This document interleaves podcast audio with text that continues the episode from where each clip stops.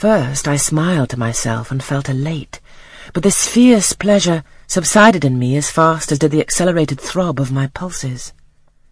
A child cannot quarrel with its elders, as I had done, cannot give its furious feelings uncontrolled play, as I had given mine, without experiencing afterwards the pang of remorse and the chill of reaction. A ridge of lighted heath, alive, glancing, devouring, would have been a great emblem of my mind when I accused and menaced Mrs. Reed. The same ridge, black and blasted after the flames are dead, would have represented as meetly my subsequent condition, when half an hour's silence and reflection had shown me the madness of my conduct, and the dreariness of my hated and hating position. Something of vengeance I had tasted for the first time. An aromatic wine, it seemed, on swallowing, warm and racy. Its after-flavour, metallic and corroding, gave me a sensation as if I had been poisoned.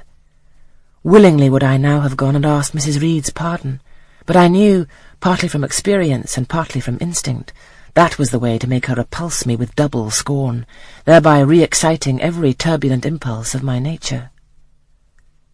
I would fain exercise some better faculty than that of fierce speaking, fain find nourishment for some less fiendish feeling than that of sombre indignation.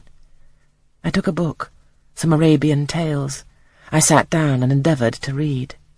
I could make no sense of the subject.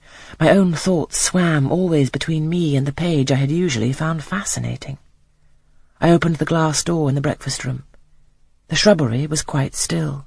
The black frost reigned, unbroken by sun or breeze, through the grounds.